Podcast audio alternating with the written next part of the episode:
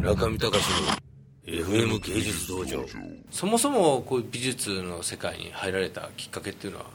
きっかけはですね、えっと、当然あの学校にも行ってたんですよ。専門学校に、はい、中退してしまいまして、え。ー、うん、で少しブラブラとしてまして。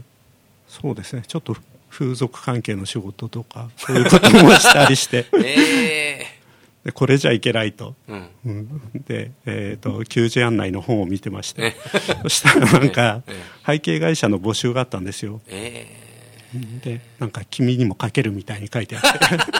じゃあ俺にも書けるのかなと思って、えー、じゃあそれまであんまり絵でこうどうのこうのっていう話じゃないやいやそれは絵の専門学校に行ってたし、あの絵ではやってきたかったんですよ、はいはい、ただ自分は商業デザインとかそういうクラスにいたので、うん、あのアニメーションっていうのはやっぱりそんなに知識はなくてもたくさん描かなきゃいけないっていうことは分かってたんですよ、うん、それにはちょっと自信がなくて、量産するって大変なことだし、絵を1枚描くのでその頃学校の授業でもやっぱり徹夜してもなかなか終わんないような状態だったので自分には量産は無理じゃないかなと思ってましたね。今回は何人ぐらいのスタッフでえっとメインは5人かな、うん、結構少ない方ですね。5人であんなに書いたんですか？そうですね。あとはどうしても、あの自分たちのプラン通りいかなくて、やっぱりアニメーションってすごい大人数でやるんで少しずつずれていっちゃうんですよ、あの渋滞みたいなもので、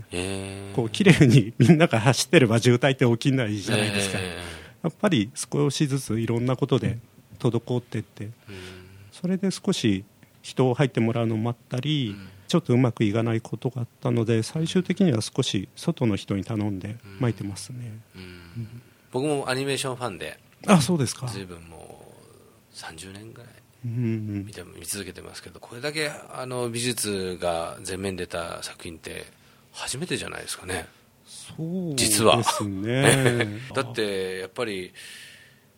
すごいキャラ立ちしてましたね そうですね。だから逆にその キャラを埋めてしまうようなか、うん、あの危なさもあるんですよ、うん、ただそれはやっぱり漫画もそうだと思ったんですよね、うん、あの太陽さんの、後ろとキャラクターの書き分けをそんなにしてなくて、同じレベルでゴリゴリ書いてるような。普通だったらもう少しこう緩急入れるような感じがあると思うんですよね、そのキャラクターとその後ろっていう。でも原作からこう街と人間を同じ力で描いてるこうパワーっていうのがあるんで、それはこの映画にする時もそういう感じは必要だろうなと思ってましたね。中見隆の FM 芸術道場。